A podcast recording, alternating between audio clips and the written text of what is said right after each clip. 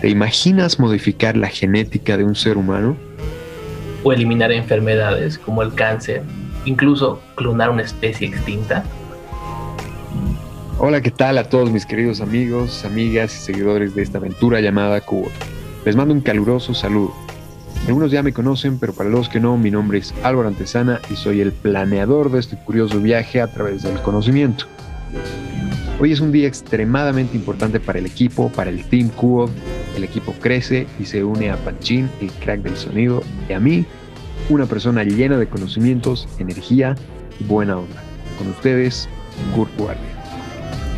¿Qué tal, mi querido Alvarito? Muchas gracias por esta oportunidad. Como aquí estamos acostumbrados a hacer las preguntas, aquí va una para ti. ¿Quién es el señor Kurt Guardia? Bueno, creo que soy una persona motivada por la curiosidad y con mucha voluntad de aprender. Mira, te cuento, hace un par de años descubrí una pasión, la divulgación científica. Bueno, que inicialmente empezó como un hobby, pero terminó rompiendo paradigmas en lo laboral, personal y espiritual. Y dime, ¿qué es la ciencia para ti? Bueno, creo que en general nos contaron la ciencia de forma muy fría, tediosa, y compleja, ¿no? Pero nada puede estar más lejos de la realidad, pues las mejores historias vienen de la ciencia. Por esto, Alvarito, que me siento dichoso, de verdad, de tener la oportunidad, ya no solo de consumir contenido, sino de crearlo. A partir de ahora, Kurt es parte del Team Kurt. Así es, estoy realmente muy emocionado. Haremos investigación, artículos, publicaciones en nuestras redes sociales y también como co-host en este canal. Estoy seguro que cada vez saldremos airosos con más preguntas que respuestas.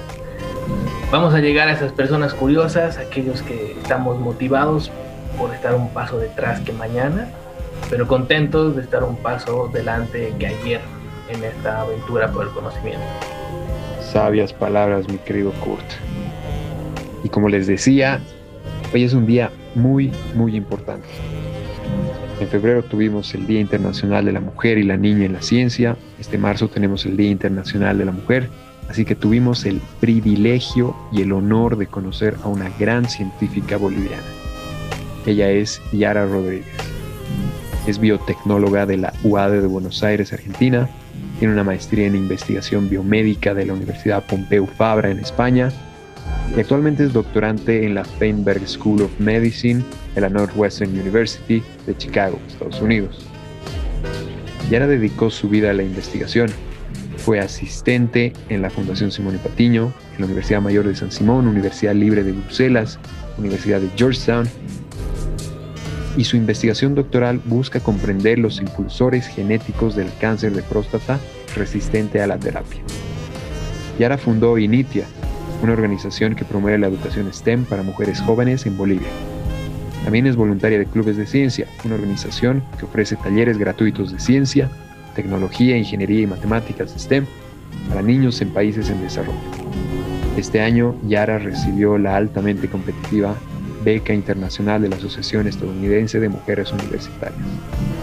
En este interesante episodio conversaremos respecto a una tecnología disruptiva en ingeniería genética más conocida como CRISPR. ¿Cómo funciona esta tecnología? ¿Por qué es tan polémica? ¿Qué limitaciones, riesgos y perspectivas tenemos con CRISPR? ¿Edición de embriones? ¿Bebé de diseño? Eso y mucho más, esperando que disfruten, aprendan y se motiven tanto como nosotros de este podcast. Aquí se viene. Hola Yarita, ¿Cómo estás? Buenas, buenas noches, casi buenas tardes. Kurt, bienvenido. Buenas tardes, querido Álvaro. Buenas tardes, Yarita. Un placer estar aquí con ustedes para conversar el día de hoy. Hola chicos, ¿cómo están? Muchas gracias a ustedes por, por la invitación. Aquí súper, súper emocionada de charlar con ustedes. Excelente primeramente pues agradecerte por tu tiempo, creo que eh, ah, es, es, el inicio de, de, muchos podcasts y mucho conocimiento para de parte de las mujeres en ciencia, ¿no? Este es un, este es un espacio que estamos abriendo y gracias a ti, mi estimada Yara, que, que por tu tiempo, como te digo, para abrir este espacio y que llegue a toda la, gente posible y, podamos hacer algunos cambios en las personas, ¿no? ¿Algún comentario, Kurt, tal vez? Pues sí, estamos eh, en el mes de, hemos tenido el Día de la Mujer y la Niña en la Ciencia, así que es un placer tener en este primer podcast a, una científica boliviana, además de hablar de una tecnología que, bueno, ha ganado dos premios Nobel el año pasado a un par de, de mujeres muy destacables, ¿no? Realmente yo estoy súper feliz de estar aquí, me alegra que les estén dando espacio también a las, a las mujeres científicas. En Bolivia tenemos un par de, de chicas que son súper capaces y otras chicas también que están en el camino, que se están formando y este tipo de, plataformas también ayuda para que ellas puedan como tener su, propia voz y puedan contar acerca de, su, ciencia, ¿no? Así es, así es muchachos, muchachos. Entonces, yo creo como les digo a todos mis invitados, ya se está haciendo una costumbre, estamos como que metiéndonos a la piscina, ¿no? Entonces, la verdad que, como dice Kurt, y este tema del que vamos a conversar es realmente muy, eh, o sea, es muy nuevo para nosotros y es realmente muy impactante porque por lo menos para mí, que, me he empezado a inmiscuir en el tema, ya lo habíamos escuchado antes, pero ahora con un poco más de detalle lo hemos empezado a leer, ¿no? Y, realmente es algo que, puede cambiar, que ya ha cambiado el mundo y que puede seguir cambiando, ¿no? Entonces, de esa manera yo creo que arrancamos eh, Yarita con las preguntas tal vez más, más sencillas y, yo, y luego vamos a ir viendo cómo nos, nos desenvolvemos, ¿no? Entonces, eh, tal vez podemos definir eh, cómo y qué es el, genoma humano. Bueno, el genoma humano en verdad está compuesto por, por ADN y el ADN es como una instrucción, son las instrucciones para, para producir eh, la vida. Em, una analogía que me gusta mucho usar es em, la de una receta. Cuando nosotros vamos a cocinar algo nuevo, no sé, una torta eh, que nunca hemos hecho, nos fijamos en la receta, vemos cuáles son los ingredientes y siguiendo esta, receta podemos llegar al, producto final.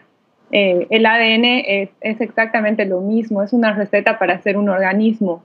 Em, y es, es, un código, en verdad, eh, es un código que, se, convierte en, los componentes de, los seres humanos y de los seres, de los seres vivos.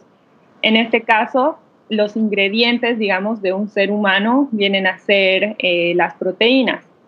Entonces, eh, el, ADN es simplemente es una receta que codifica para hacer proteínas en nuestro cuerpo. Y ya después las proteínas van a tener distintos tipos de funciones funciones estructurales, como por ejemplo las proteínas que están en el cartílago o las proteínas que están eh, en, los huesos, o pueden ser también otro tipo de funciones, como por ejemplo eh, la hemoglobina, que también es una proteína que eh, transporta el oxígeno, y así puedo dar un millón de ejemplos, eh, pero bueno, el ADN es justamente eso, es esta receta que, que nos va a dar eh, los, los, ingredientes y los pasos para formar una proteína y esta proteína eh, va a tener una, una, función en el cuerpo que, que, que, va a constituir lo que, lo que, lo que somos los, los humanos o bueno, en, en, el caso de otros seres vivos, la esencia de, de estos otros seres vivos. Genial, genial. Más, más didáctico no, no podía ser posible. Clarísimo. A ver, en este campo, Yara, hablamos mucho de lo que es la modificación del, del genoma. ¿Cómo podríamos definir lo que es la ingeniería genética, no?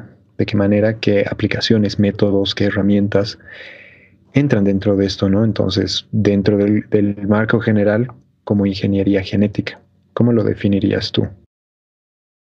Em, la ingeniería genética en verdad se trata de cómo cambiar quizás estas instrucciones, ¿no? Que sería el ADN, de hacer ingeniería. Cuando hablamos de ingenieros estamos hablando siempre de construir algo, quizás Entonces, la ingeniería genética se, se ocupa de construir cosas utilizando los genes como sus herramientas básicas.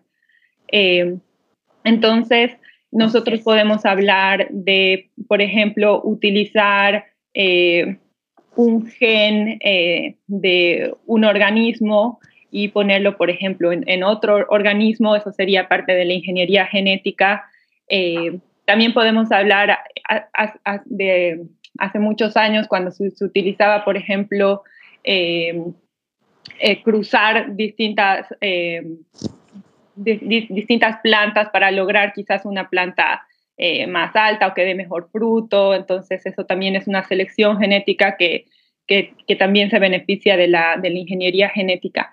Entonces es, es, simplemente eso, es utilizar los genes, que son estas, estas recetas, para, para, para, hacer, para hacer otros productos que pueden ser como eh, estas proteínas y esto podemos pasarlo de un organismo al otro, por ejemplo, eh, o si tuviéramos, por ejemplo, una enfermedad causada por una mutación en un gen, o sea, que la receta esté, esté, esté mal, eh, como puede pasar cuando nosotros leemos la receta y, digamos, dice harina y nosotros le ponemos sal, entonces sale totalmente otra cosa. Bueno, lo mismo pasa con, los genes, ¿no? Hay, hay, cambios, pueden haber cambios y mutaciones que nos van a hacer que la proteína que queramos eh, salga defectuosa o no funcione y eso va a tener una consecuencia en el, en el cuerpo humano.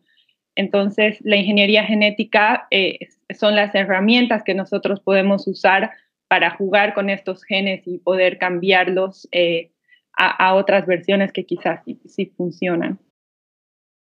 Genial, genial. Ahora dime en cuanto a herramientas, bueno, el, el, tema candente que tenemos los últimos años es la nueva tecnología CRISPR, ¿no? Entonces, este, quisiera preguntar, pues, ¿qué es CRISPR? Y también la interesante historia detrás de las mujeres que lo han descubierto. Aparte que tengo entendido, como mucho en la ciencia, es un descubrimiento accidental, ¿no? Entonces, si pudieras comentarnos un poco al respecto. Sí, em, bueno, como les comentaba hace un momento, la ingeniería genética existe quizás desde, desde hace ya bastante tiempo, pero lo que pasaba era que eran herramientas que son como muy complicadas para, para usar o tienen como efectos quizás eh, no deseados y esto ha hecho que limite mucho su, su uso para, para, para, por ejemplo, curar enfermedades y demás.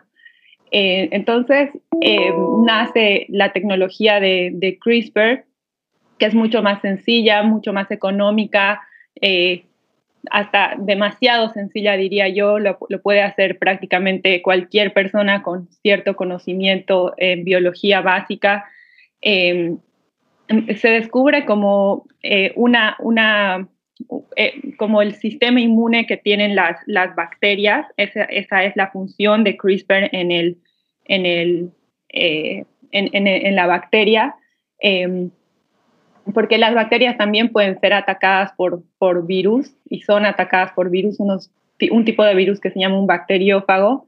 Y entonces la bacteria, cuando, cuando es atacada por este virus, le saca como una foto al virus, de manera que si, lo vuelve, si la vuelve a atacar, ella ya sabe eh, que, que, es un invasor y entonces activa este mecanismo de CRISPR y empieza a, a cortar el genoma del virus. Eh, y así es como, como, como se descubre eh, CRISPR. Y esto, se, bueno, se utilizaba en la, en la industria de alimenticia ya desde, desde el 2001, por ejemplo, con, con, la producción de, de yogurt.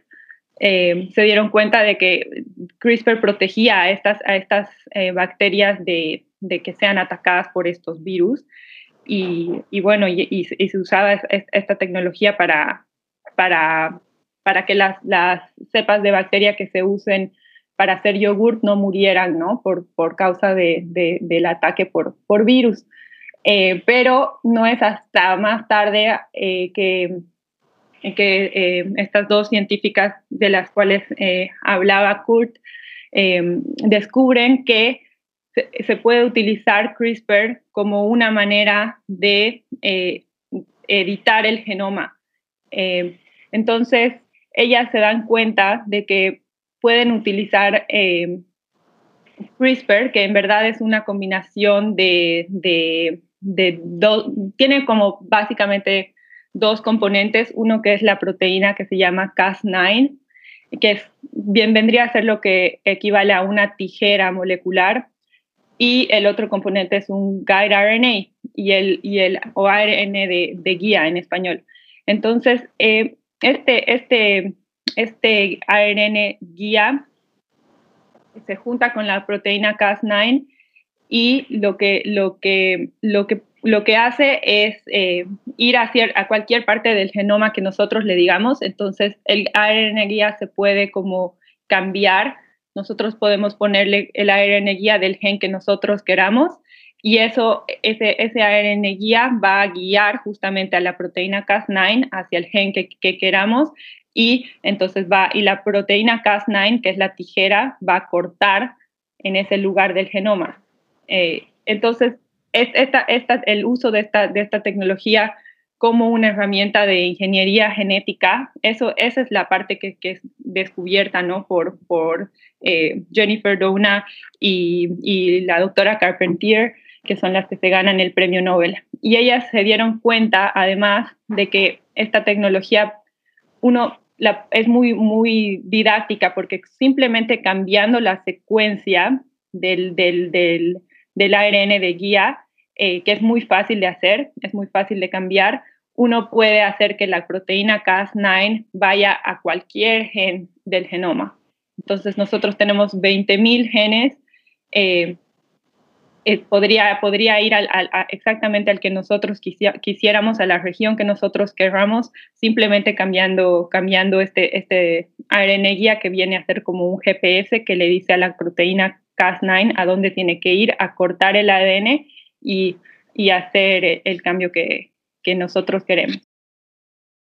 Genial, buenísima, buenísima la explicación es realmente, bueno, en síntesis, que el sistema inmune, por así decirlo, de la bacteria, lo hemos copiado y ahora que vamos a cambiar la humanidad con ello, ¿no? Es, la obra de la inteligencia del ser humano. Entonces es realmente asombroso cómo a partir de algo tan sencillo, estamos haciendo algo tan grande. Dime una cosa, eh, lo que más se escucha es, sí, la tecnología CRISPR, pero existen otras tecnologías de ingeniería genética para editar de, una manera similar. Sí, existen otras técnicas de, ingeniería genética que se han estado usando eh, antes. Em, que, bueno, las herramientas vienen también de, las bacterias. Muchas de las, de las herramientas que utilizamos en ingeniería genética vienen de bacterias o de, o de virus.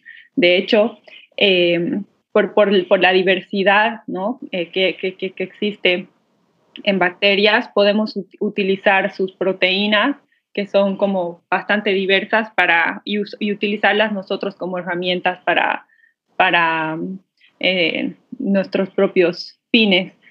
Antes existían otras, otras maneras de editar el genoma que se siguen usando también eh, con fines de, de, investigación y también algunas con fines terapéuticos.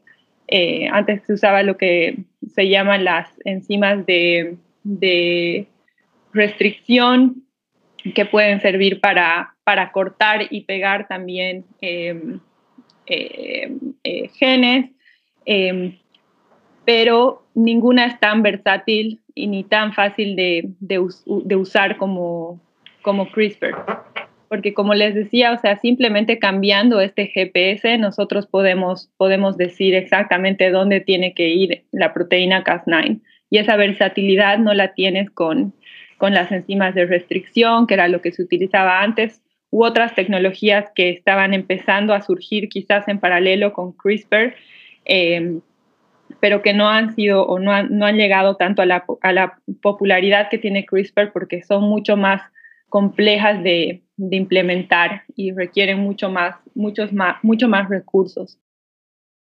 Claro, claro, esta, esta herramienta realmente nos, nos abre un abanico de posibilidades tremendo, ¿no? Ahora, eh, el siguiente tema, en nuestra investigación al respecto, pues surge el tema de las polémicas. Sin embargo, para no entrar a un tema más ético en este momento, sino seguir con la charla eh, basada en, la que ciencia, si nos podrías comentar quizás la diferencia entre la edición de un gameto, células sexuales, versus lo que es la edición de una célula somática y por qué es tan polémico este, este tema. Sí, las, las células, em, las células sexuales o los, los gametos, eh, por ejemplo, el, bueno, el óvulo, el espermatozoide, em, eh, son, son células que si nosotros hacemos algún tipo de cambio genético en estas células, ya que después van a formar a, a lo que es un ser humano, eh, esta, esta, esta, persona va a tener en, en todo su, su, genoma el cambio que nosotros, eh, eh, que nosotros pongamos. Y esto quiere decir que cuando esta persona tenga hijos, entonces va a pasar esto, este cambio genético, lo va a pasar a las siguientes generaciones.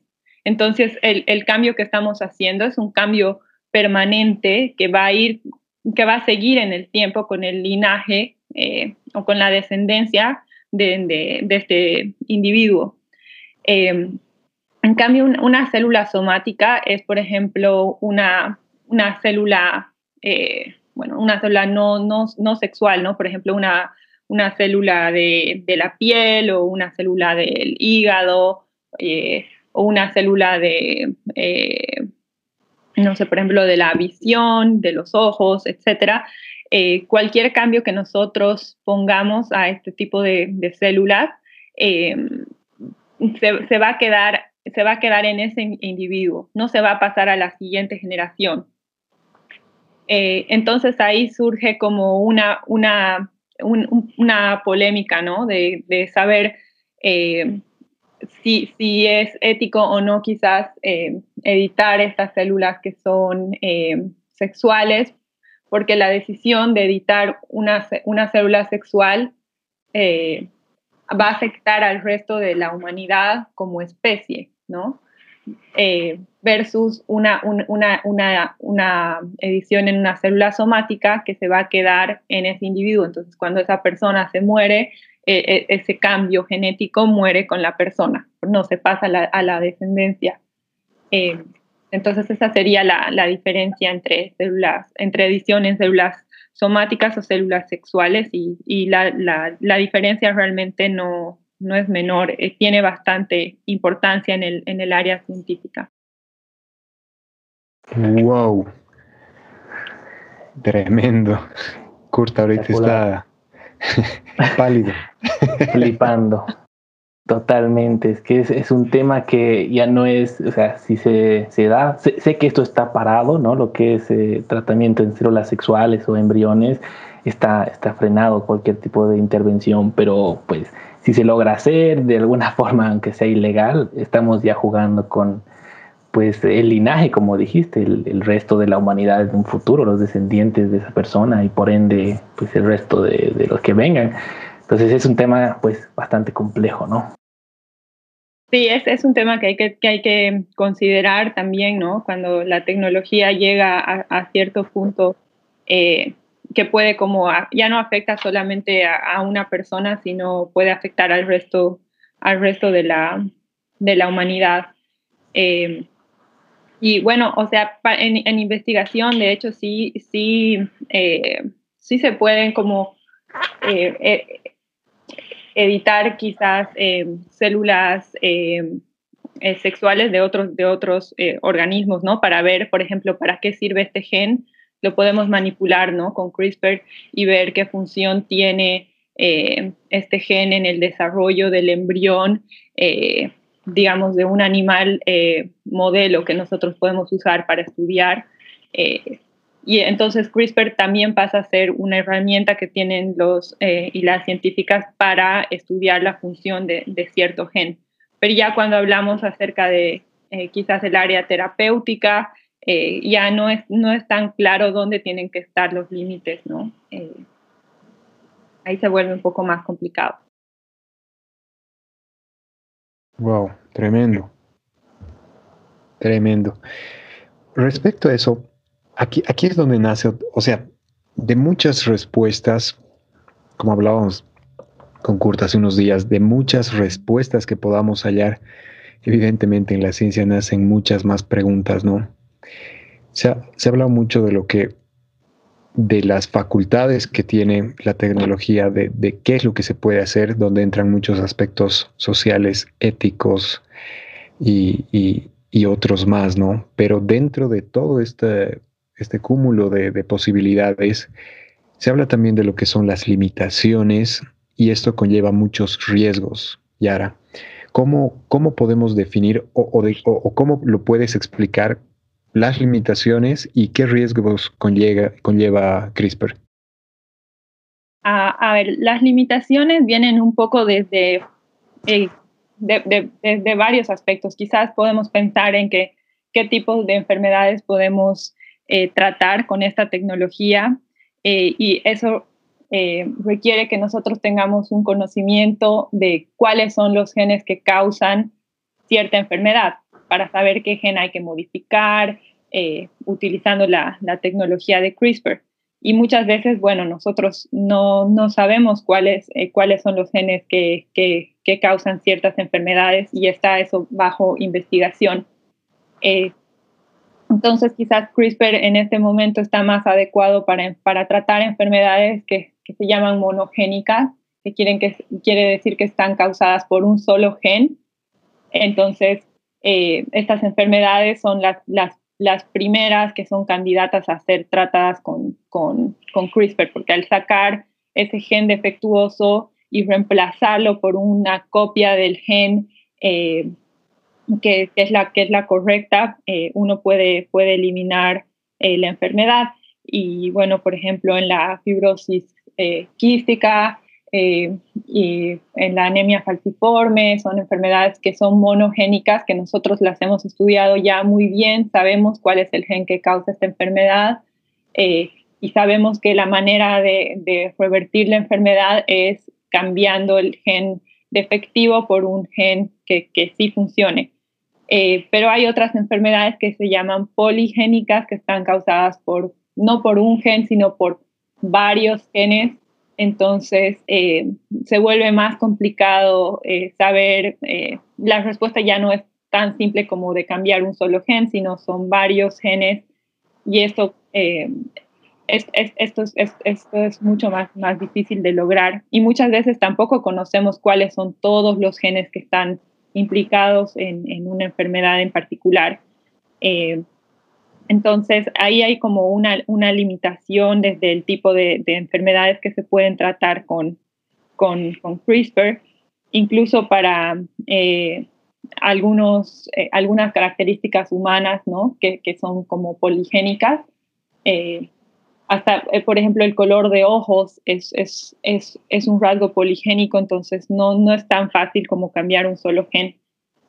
Y eso, bueno, va, va a manera que se vayan eh, estudiando más las enfermedades con más calma, eh, se van a ir identificando cuáles son los genes que, que, son importantes y, y, después, bueno, eh, cuando evolucione la tecnología se va a poder usar quizás para enfermedades que sean poligénicas, pero no estamos ahí todavía. otra limitación también viene de, de del lado de qué realmente nosotros podemos, eh, o sea, qué, qué, efectos secundarios puede tener esta, esta tecnología, ¿no? Porque si bien CRISPR es una tecnología poderosa, es fácil de, es fácil de usar, es muy específica, eh, pero no es perfecta. Eh, entonces, lo que, lo, que, lo que puede causar también es que si bien nosotros usamos el ARN de guía o este GPS del que les he hablado, eh, puede cometer errores y puede como ir a otras partes del genoma eh, que nosotros no, no, queremos que vaya. Y entonces provocar como mutaciones en, en otros lugares del genoma que, puede, que, puede, que pueden causar enfermedades, por ejemplo, eh, cáncer. y estos son como efectos, efectos obviamente secundarios que no desearíamos que vienen a partir de esta tecnología. Sin embargo, bueno, eh, con el tiempo se está perfeccionando la tecnología, cada vez es más específica, eh, cada vez quizás la edición es, es, más limpia, como llamamos nosotros, eh, pero todavía, todavía sí existe ¿no? el, el riesgo de que, de que te, te introduzca mutaciones en, en, lugares en los que tú no, tú no quieres eh, o que no habías pensado que podría pasar. Y, y, bueno, entonces ahí, ahí sí, sí tendrías como un problema de, de seguridad. Y por último, otra limitación también es de, eh, es, es, de cómo vas a, cómo vas a administrar eh, la tecnología, la, la proteína Cas9 y el, el, ARN de guía, cómo vas a hacer que llegue al órgano eh, deseado, ¿no? Para que, para que haga el cambio genético en ese órgano que, que, que, que es el, el, que está causando problemas. Si, si es como eh, si es, si es a, eh, en una célula que nosotros podemos quizás sacar del cuerpo humano, como por ejemplo si tuvieras una enfermedad eh, en, en, en, la sangre, bueno, entonces se pueden sacar las células madre de la sangre, se puede editar el ADN, el, el ADN usando CRISPR afuera, de, eh, eh, afuera del organismo y luego se vuelven a meter estas células dentro de la persona. Eh, para que, para, ya con el ADN eh, modificado, para que empiecen a, a cumplir su, su, su, función. Pero si estamos hablando de un órgano quizás interno, eh, que es mucho más difícil de, de llegar, eh, ¿cómo, vas a, ¿cómo vas a poder administrar eh, esta tecnología? Se vuelve un poco más desafiante. Sí, sí, totalmente, porque es, es, una tecnología que está, como tú lo has dicho, está totalmente avanzada, está, estamos en un punto, estás en un punto que tú lo estás viendo todos los días en el que se puede seguir mejorando, ¿no? En, es, en ese sentido, o sea, se habla mucho de lo que, de que es una tecnología bastante sencilla, hay un, hay un grupo y hay, hay un sector que dice que es una, es una tecnología que puede ser aplicable para, para muchos aspectos ¿Tú qué opinión podrías eh, decirnos respecto a eso? Sí, la, la tecnología es bastante sencilla, eh, es muy poderosa, es, eh, es económica. Eh, es, es, es, la verdad, eh, hay grupos de gente que han empezado a hacer como CRISPR en los garajes de, de, de su casa eh, o, o, simplemente piden como los componentes y, y, se lanzan a hacer edición genética. Entonces es tan fácil que realmente, que realmente cualquiera, cualquiera, como había dicho al principio, cualquiera con, con cierta eh, noción de biología lo, lo, la puede usar. Entonces el, el, problema es justamente con esta parte de, de, eh, la democratización quizás de la ciencia, ¿no? Eh, dónde ponemos los, los, los límites, qué cosas se deberían hacer versus qué cosas no se deberían hacer, quiénes deberían hacer este tipo de experimentos versus quiénes no. Entonces, todo, todos, todos estos, estas, eh, estas interrogantes eh, hacen que, que, la tecnología tenga también eh, no la tecnología en sí, ¿no? Porque una tecnología no es que es buena o es mala por sí misma, sino es el uso que le des a, la tecnología. Eh, que al ser tan accesible y tan fácil es más difícil controlar quién puede usarla y, cómo se va a usar, ¿no?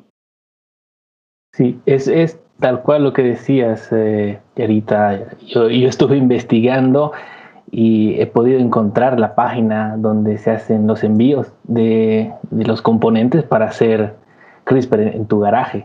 Y ya, ya, ya, le está llegando uno a Kurt, por si acaso. la, la, siguiente verán mi, mi, barba fluorescente. Bueno, ya cuando, si, si, alguien que está escuchando quiere saber la página web para comprarse un kit de CRISPR, tendrá que dejar comentarios en, en, en, los posts para quien haya escuchado para, para recibir este. Y, y de verdad no es caro, de verdad no, no es para nada caro.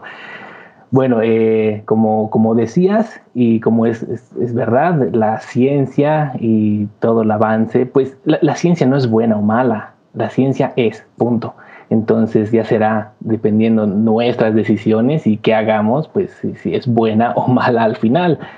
Y ya hemos hablado un poquito de lo que eran las limitaciones y riesgos, sé, que hay mucho más, Eh, hemos hablado un poco de la diferencia entre edición de un gameto y una célula somática, sin embargo, ahora quisiera ver un poco el otro lado y que nos pudieras comentar tanto en el ámbito de medicina como estás tú en tu trabajo, así como lo que puedas comentar, porque también sé que es un abanico gigante, eh, las maneras que puede colaborar esa tecnología ya para el desarrollo de nuestra especie. Em, sí, como dices, realmente eh, las aplicaciones son, son inmensas. Em, y, eh, en, el laboratorio podemos usar CRISPR, no solamente la usamos como, como, como una tecnología para curar una enfermedad, eh, sí, sí se usa para esto porque tiene mucho potencial, pero bueno, nosotros en el laboratorio lo, usamos como una herramienta más, ¿no? En nuestra cajita de, herramientas. Eh, como les decía antes, si nosotros queremos estudiar para qué sirve un gen, eh, por ejemplo, en mi caso, que yo estudio cáncer de próstata, si quiero saber si este gen es importante para, eh, para, para, por ejemplo, formar el, el, cáncer de próstata, entonces una manera en la que yo puedo diseñar un experimento para, para responder esta, esta pregunta es, es justamente quizás usando CRISPR para, para, para borrar ese gen. Y entonces puedo ver qué pasa, ¿se forma cáncer o no se forma cáncer? Entonces he usado CRISPR para, para, eliminar el gen y entonces hacerme la pregunta de, de, si se forma un tumor o no se forma un tumor. Si no, si no, si no se forma el tumor, entonces puedo, ah, eh, puedo pensar que, que, ese gen que he borrado es importante para la formación de, de tumores eh, en el cáncer de, de, próstata, por ejemplo. Eh, y, y, con CRISPR, bueno, o sea, las variantes de, de, la tecnología son, son un montón. Se puede utilizar para borrar un gen que crees que es importante, pero también se puede usar para modificar el gen y ver si, si es que si es que esta variante del gen es, es más potente para formar cáncer que otras, por ejemplo. Eh, o sea, realmente eh, son enormes las, las, las posibilidades eh, y los usos de, de esta tecnología. De verdad que si uno va al Internet y busca para qué cosas se han usado CRISPR, no se sorprende. hay proyectos que son súper súper locos hasta, por ejemplo, estaba leyendo que están tratando de, de recuperar el, eh, eh, la especie esta de los mamuts. Entonces, mediante CRISPR querían como eh, editar un, un los embriones, me parece, de, de, otro animal que es muy similar al, que, que, ha evolucionado del mamut para ver si se, si se podía crear como un mamut, no sé, o sea, son miles de cosas. CRISPR no es solamente para, para su uso en humanos, ¿no? sino tiene aplicaciones en la agricultura, tiene aplicaciones eh, en la ganadería, eh, en la producción de, energía. Eh, realmente cualquier cosa que involucre a, un organismo vivo, ahí, ahí puede entrar CRISPR como parte de, de la solución a, cualquier tipo de, problema. Espectacular, espectacular. Es realmente una tecnología que nos puede dar una infinidad de posibilidades, ¿sí? Como, como tú bien decías, hay en internet sobran, sobra la cantidad de artículos y de menciones hacia, hacia el tipo de, desarrollo que se puede dar. Eh, yo lo que sí quisiera en este punto también eh, resaltar, como tú decías, y como tú haces un trabajo eh, usando la herramienta, pues, usando CRISPR como una herramienta, ¿no?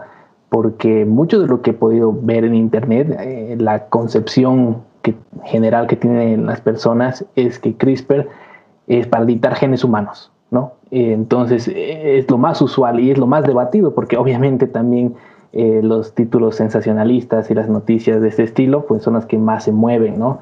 en cuanto a bebés de diseño y este, estos temas. Pero CRISPR es más allá de eso, es una herramienta para, para ser usada responsablemente en muchísimos ámbitos. ¿no? Sí, exactamente. O sea, uno tiende a pensar eh, que es solamente para humanos o veo mucho, bueno, que la gente tiene este concepto, ¿no? De eh, yo no voy a jugar a ser Dios, por ejemplo, ¿no? Eh, no tengo por qué cambiar el ADN de, de una persona, entonces quizás se concentra ¿no? en, en, esa, en esa parte que quizás es la que trae más, más atención, pero CRISPR es mucho más que, es mucho más que eso. Eso sin, sin, sin decir ¿no? Que, no, que no puede tener su, su lado, sus, sus, usos que quizás no, no sean justificados. Eh, obviamente que sí. Ya lo hemos visto, por ejemplo, en el 2018, eh, un científico eh, chino editó los embriones de dos, de dos niñas gemelas y, les, y les cambió un gen que es el que causa, no causa, pero puede, eh, puede como eh, facilitar la entrada del virus del, del, del, VIH, es el receptor del virus del, del, VIH. Y él, bueno, editó estos, estos dos embriones y, y, y, nacieron, en teoría, las primeras dos bebés, eh, las primeras dos niñas editadas por, por, por CRISPR, ¿no? Y esto bueno, obviamente generó un debate muy, muy grande en la comunidad científica, fue totalmente un, revuelo, el científico este fue a, una conferencia súper orgulloso de su trabajo y al final eh, toda la comunidad científica terminó repudiando su, investigación y bueno, ahora está en la cárcel el, señor eh, por haber hecho esto. Eh, porque es que no es tanto, tampoco uno puede pensar que es como blanco y negro, ¿no? Porque uno puede decir, bueno, voy a usar CRISPR para, para tratar enfermedades y, eh, y para, pero para otras cosas que no son enfermedades, como por ejemplo para, eh, no sé, quiero ser más alto o quiero tener eh, ojos cafés o qué sé yo, o cualquier cosa. entonces uno puede pensar ingenuamente que la decisión entre qué, qué se debe tratar con CRISPR y que no, es, es como blanco y negro, pero no es así, hay áreas que son como muy eh, grises que aún no sabemos qué hacer. Por ejemplo, si pensamos en, eh, en personas con síndrome de Down o si pensamos en personas eh, con enanismo, estas personas añaden también ¿no? a la diversidad humana ¿no? y son parte de, de, de quienes somos como, como especie. Entonces, una persona te puede decir, no, o sea, es, es una enfermedad y se, y se, debe evitar y entonces eh, se deben como que eh, considerar como tal y, y sí pueden ser candidatos a la edición por CRISPR. Pero otra persona, quizás una persona con enanismo, te puede decir, no, o sea, para mí esa no es una enfermedad, es quien yo soy eh, y, no, y no tienes por qué como que abolir ¿no? a, a, toda, a toda la gente que es como que es como yo. Entonces, no es así blanco y negro, bueno y malo, hay partes que son como más grises y el debate ahorita está completamente abierto, cada año eh, hay, hay, convenciones científicas eh, en, las que, en las que se discuten eh, las aplicaciones de CRISPR, qué cosas se, se, podrían hacer, qué cosas no. Es un poco difícil también, ¿no? Porque implica que todos los países se pongan de acuerdo y tengan las mismas regulaciones, que es muy difícil de, llegar. Normalmente eh, cada país va a tener ciertas restricciones y otros países van a tener otras. Eh, entonces se abren, se abren como muchas interrogantes y es algo que tiene vida propia, ¿no? Y ahorita, bueno, estamos atravesando todavía por, eh, por, esos cambios y siguen abiertas todas estas, estas preguntas. Sería interesante ver de aquí a unos, a unos 20 años o 10 años, eh, ver qué, qué, qué, usos realmente eh, se, van a, se van a aceptar y qué usos no, o cómo se va a desenvolver este, este debate. Tiempo, tiempos tremendos para estar vivo. ¿Estás, eh, eh, ¿Has tomado apuntes, Kurt? Creo que no has alcanzado esa última parte. está, escribiendo como loco, seguro, ahorita. quiero ver un mamut, es, la verdad. Es, es, bastante relativo. O sea, como tú dices, Yara, o sea, y, me ha gustado algo igual que, que Kurt ha dicho, la ciencia es, punto. Ya depende de, del criterio, sea científico o, a través de qué influencias podría tener. Lo, mismo que pasa con la inteligencia artificial, ¿no? Los vehículos, eh, hace, un, hace un tiempo conversamos igual con especialistas en inteligencia artificial sobre los vehículos autónomos, ¿no? Y nos decía, ¿a quién va a matar el auto o hacia qué lado se va a ir cuando tiene que salvar al piloto, al dueño? Si es que tiene a unos ancianos o tiene a unos niños, por ejemplo. Entonces todavía hay preguntas que desafortunadamente o para nuestro tiempo todavía la ciencia no puede, no puede responder, ¿no? Y es en base a eso también que quisiéramos saber, eh, Yarita, de qué manera podríamos analizar o mencionar las perspectivas que tenemos. Hemos hablado dónde estamos, qué es lo, cuál es el trabajo excepcional que tú haces, pero ¿qué, qué perspectivas tenemos para CRISPR en estos próximos años? Creo que creo que es bien difícil, es, es, bien difícil saber, ¿no? O sea, la tecnología se va a ir perfeccionando cada vez más, van a surgir más variantes de, de CRISPR va a ser cada vez más específica, eh, eh, cada vez va a tener menos, menos eh, efectos secundarios, efectos no deseados. las preguntas quizás que siguen van a ser ya no tanto desde el lado científico en cuanto a seguridad y demás, sino van a venir ¿no? desde, desde el campo más, más ético. Ya no va a ser tanto qué se puede hacer, sino qué se debe hacer. Eh, y eh, yo creo que eso es lo que, lo que va a predominar o lo que va a estar más presente ¿no? en, en, en, en este, en, este, en estos años que, que, que, siguen, más quizás a mediano, mediano largo plazo. Eh, y también, bueno, van a ir surgiendo, surgiendo otras aplicaciones de CRISPR que no sean como tan polémicas. ahora, por ejemplo, con, con la pandemia, se, han surgido maneras de, de, poder detectar el virus en vez de usar la PCR, que ahora eh, todo el mundo eh, conoce la técnica y habla de, o al menos todo el mundo habla de ella. Eh, ahora hay, maneras de utilizar, por ejemplo, a, variantes de la proteína Cas9 para, detectar viruses o entonces, cada vez van a ir surgiendo como más aplicaciones. E, e, es un campo en, investigación que, está eh, bastante fructífero. Eh, hay científicos y científicas en todo el mundo buscando nuevas variantes de proteínas Cas9 o de CRISPR system, porque como les decía, o sea, la, diversidad de bacterias eh, en, el, en, el, en el mundo es enorme y cada bacteria tiene su su, puede tener su propia manera de, hacer CRISPR. Entonces, eh, es, cuestión de cómo investigar a distintos tipos de bacterias, ver que, cómo son sus sistemas de CRISPR, cómo difieren de los, de los, de los que ya conocemos, cómo podemos usar para otros tipos de, tecnología. Entonces, al final, la, la imaginación y la necesidad marcan como el límite de lo que se puede hacer con, con esta tecnología. Entonces yo creo que en el futuro vamos a ver como muchas más aplicaciones de, de CRISPR. Bueno, yo hace poco, bueno, no hace poco, pero hace como un año fui a una charla de Jennifer Dona, que vio aquí en eh, la Universidad de Chicago, y ella contaba su proyecto acerca de la detección del virus del papiloma humano eh, utilizando CRISPR. Y este, por ejemplo, es un, es, es, es un problema que tenemos mucho en Bolivia.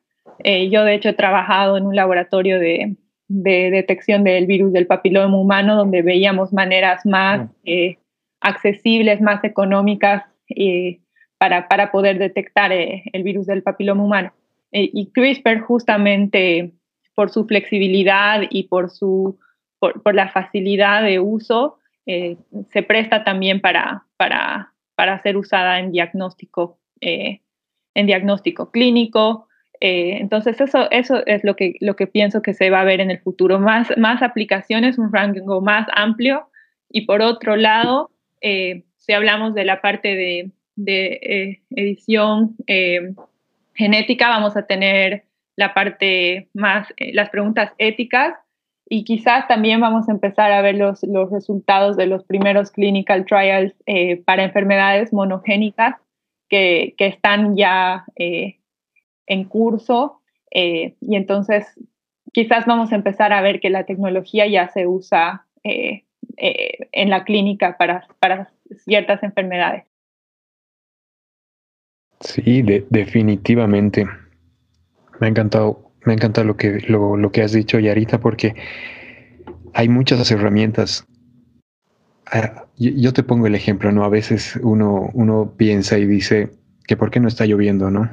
Que por qué pasa esto o por qué no tengo los, los resultados que quisiera en mi, en mi cosecha, ¿no? Entonces tal vez es por falta de ciencia que en ese momento no se pueden dar esas respuestas, ¿no? Entonces yo lo veo así ahora a CRISPR, de que en este momento, con los avances tremendos que se tiene, yo creo que de aquí a unos años, con más información, más datos, se van a tener muchísimas más herramientas que, que bueno, esperemos que, que, se puedan usar en bien de, y el progreso de, de, nuestra, de nuestra sociedad y como especie también, ¿no?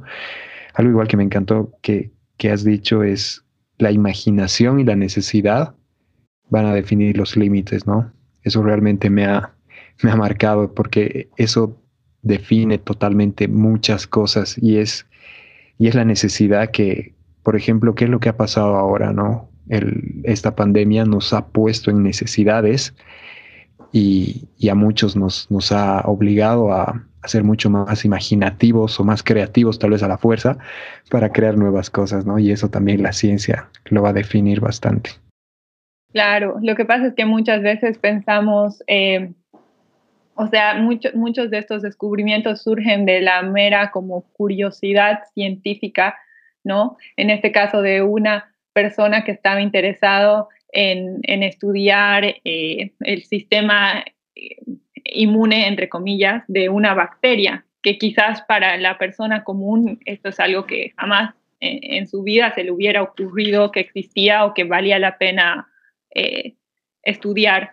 Eh, pero bueno, después eh, de, este conocimiento ¿no? de la ciencia básica van surgiendo aplicaciones que, no podríamos habernos imaginado antes. Y a, y a, eso, si le añades quizás esta fuerza, ¿no? que sería como una fuerza evolutiva de la necesidad de avanzar porque estamos en un problema o algo de lo que en este caso con la pandemia como humanidad realmente estamos en una situación complicada. Entonces, eh, cuando se juntan todos esos, esos ingredientes, ¿no? como la necesidad, eh, un poco eh, la, tecnología, la imaginación, podemos como podemos llegar a, a tener soluciones innovadoras, ¿no? Que, que, al final nos sacan del, del, problema y creo que es una característica que tenemos los, los seres humanos que nos hace seguir eh, en la tierra, ¿no? A pesar de, de, todas las cosas por las que, por las que pasamos.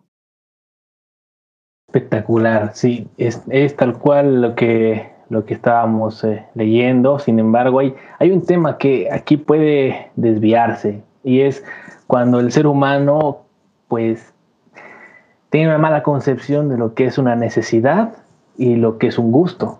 Entonces, pues a veces por el tema de, pero es que yo puedo, yo quiero, pueden surgir eh, lo que se lee como edición de bebés diseñados, ¿no? Lo hemos comentado ya un par de, veces ahora en el podcast, sin embargo, ahora te hacemos la pregunta directamente.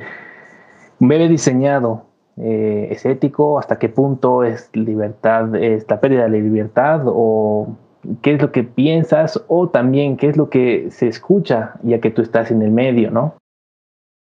Claro, eh, es, es, esta pregunta, ¿no? De pensar, o sea, el hecho de que yo puedo hacer algo quiere decir que yo debo hacerlo.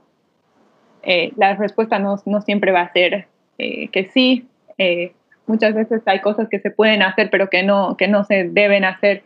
Eh, con la parte de los, de los, de los eh, bebés genéticamente eh, editados o estos bebés diseño, quizás puedes encontrar gente que te va a decir, que no, pero como humanos nosotros tenemos que seguir evolucionando, entonces, eh, ¿por qué no, no, no, mejoramos la raza eh, eh, para, para hacer como que más resistentes a enfermedades o con más fuerza o con más inteligencia? Que bueno, todavía no estamos en el punto de lograrlo, honestamente, pero en un futuro si, si llegáramos a ese punto y nos enfrentamos con esas preguntas, seguramente va a haber gente que te, que te haga ese argumento, ¿no? Que no es un argumento nuevo, o sea, viene ya desde, eh, desde, desde mucho antes y nos ha causado incluso eh, problemas eh, como podemos hablar de, del movimiento eugenésico en Alemania, etcétera, pero bueno, eso sería meternos con, con, con un poco de historia. Eh, entonces, estas, estas, pero estas preguntas están, ¿no? Desde, desde hace ya bastante tiempo. Eh, y pasa también porque eh, si bien la tecnología es, es fácil de usar, es, es, económica, etcétera, eso no quiere decir que, que, que, vaya a ser accesible a todo el mundo. va a haber obviamente desigualdad entre quienes puedan acceder a la tecnología y quienes no y esto puede como incrementar estas brechas sociales entre, entre pobres y, y, ricos. Eh, gente que puede pagar para que, su, para que sus hijos tengan ciertas características y no, por ejemplo, no se enfermen de, de COVID, no sé. Y, y, la gente que, que, que, no lo puede pagar se, se enferma. Entonces, eh, e, estas cosas son como, como eh, hay, que, hay que tomarlas en cuenta. Eh, porque son como rasgos que son genéticos que se podrían como pasar a la siguiente generación. Y entonces la, la desigualdad que, que, que, estás, que estás eh, ocasionando se va a pasar de generación en generación. Eh, mucha gente lo compara como, como, por ejemplo, con una cirugía estética, ¿no? Te dicen, bueno, pero si hay gente que se quiere hacer una cirugía estética y se quiere cambiar la nariz o lo que sea, o sea, que hagan lo que quieran, es su cuerpo y si tienen el dinero, que, que lo hagan. Pero esto es mucho más profundo que eso. estás cambiando realmente la esencia de los seres humanos, porque e, esto se va a pasar a las siguientes generaciones y la, y la, y la desventaja va a ser mucho, mucho más profunda. Entonces, son cosas que hay que, que hay que tomar en cuenta en su momento.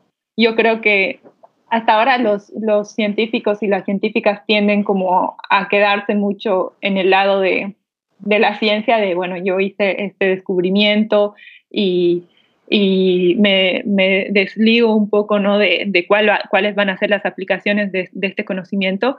Pero ahora, bueno, con lo de CRISPR y el potencial que tiene para cambiar la humanidad, siento que hay mucha, mucha, se están involucrando mucho más los actores principales, los científicos, eh, con los políticos, eh, con los filósofos, eh, etcétera, para, para poder ver eh, hacia, qué lugar queremos que, que, vaya el mundo, ¿no? Hacia dónde, dónde es responsable que vayamos como, como sociedad. No sabemos cómo, cómo va a salir. Muchas veces vemos que los intereses de las corporaciones pueden como interponerse, ¿no?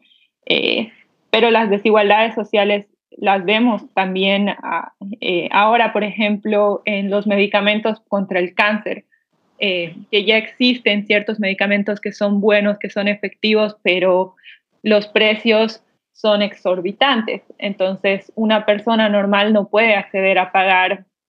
Bueno, recientemente, por ejemplo, mi, mi, mi papá enfermó de, de, de cáncer y comprarle las pastillas salía como 20 mil dólares una, una cajita de 100 pastillas. Entonces, si no te cubre el seguro, es imposible pagarlo.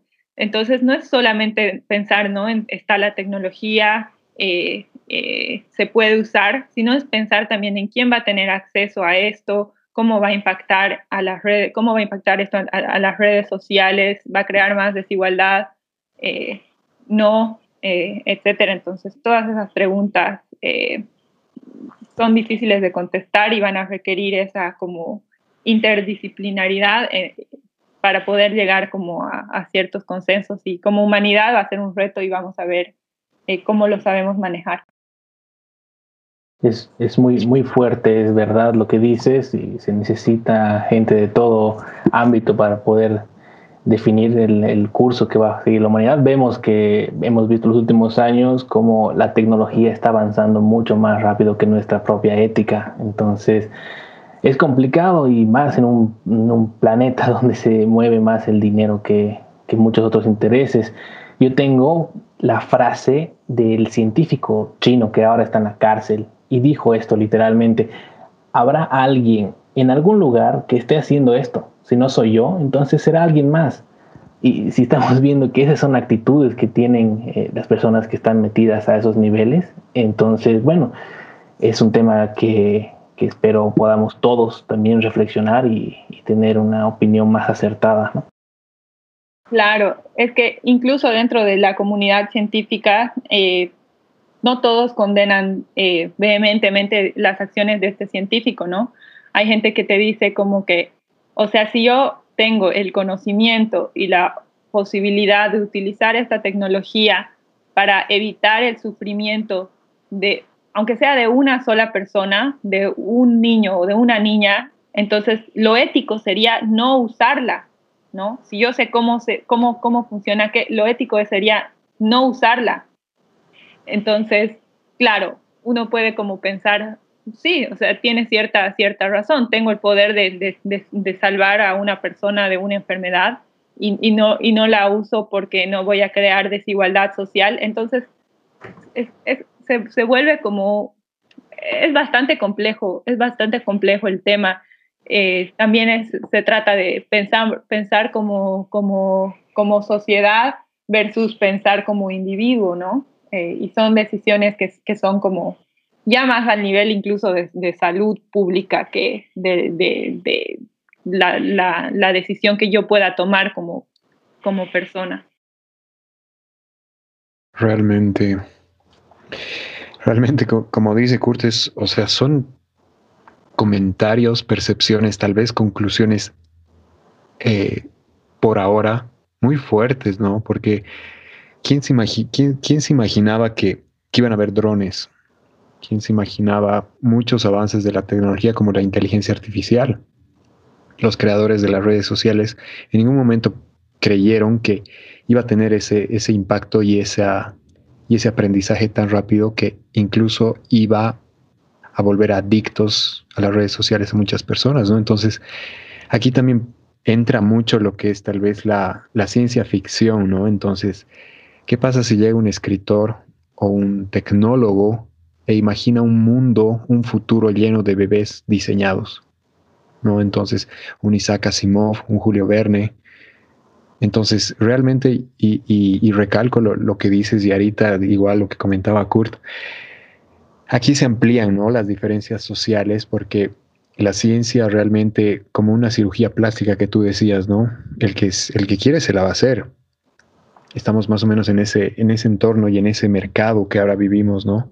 O, o el ejemplo del, de los, del enanismo que mencionabas, Yara, que hay, hay, por ejemplo, hay muchos casos en Estados Unidos, en Europa, que eh, hay una comunidad muy grande mundial que, que, realmente está en contra de esta tecnología porque es, es, su identidad, ellos ya se identifican y ellos quieren que su descendencia también eh, tenga estas características, ¿no?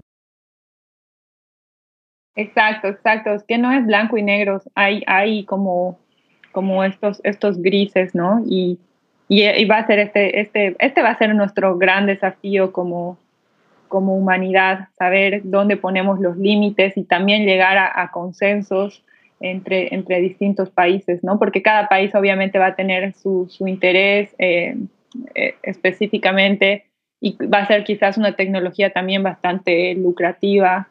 Eh, entonces, es, ese va a ser el gran desafío que, que vamos a tener como humanidad. Realmente, realmente, y ahorita la verdad que como decíamos hace unos minutos, bueno, ya pasó, ya estamos casi por la hora de la charla. Realmente ha sido muy, muy educativa, como en todos los podcasts que he podido estar. Es realmente uno tras otro mejor que el otro y al final es, es una enseñanza realmente muy profunda. Realmente estamos muy agradecidos, así como los, los, los marcianos de, de Toy Story, ¿no, Kurt? Estamos agradecidos. Estamos agradecidos, sí, totalmente. Para finalizar, mira, nos, encantaría, porque tenemos muchas más preguntas, eh, Yarita, pero realmente ya es, es, creo que por ahora lo vamos a, a dejar ahí. Y si es que tienes algún comentario, algún comentario personal de, lo que hagas en tu vida, algo que, quieras transmitir.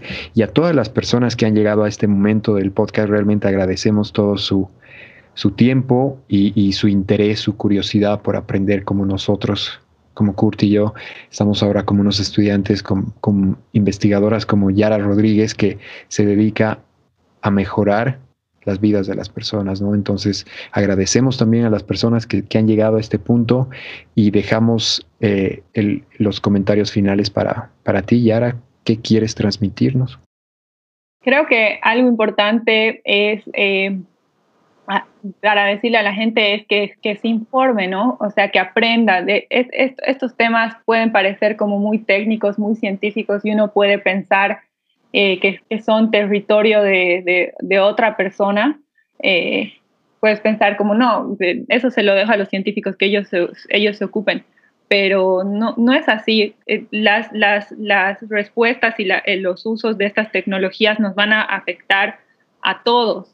Entonces, realmente tenemos que saber cómo funcionan, cuáles son las, las, las, limitaciones, los potenciales usos, o sea, tenemos que tener una opinión bien formada y bien fundamentada eh, para poder tomar una, una, posición eh, y ser, en vez de ser como observadores eh, de la historia, sino ser como actores, ¿no? Como involucrarnos, meternos, averiguar, porque realmente es, es, es, es, una época que es muy interesante para, para, para estar vivo y eh, entonces no nos quedemos ahí al, al margen ¿no? de, lo que, de, de, algo que va a definir a la, a la, a la humanidad, pero siempre ¿no? desde la información y no, no desde el prejuicio o desde una leída superficial a, eh, a un artículo, sino desde el conocimiento,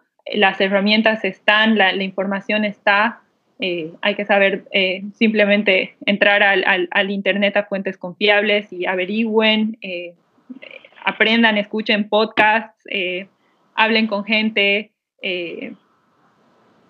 infórmense para, para, poder formar parte de, la historia.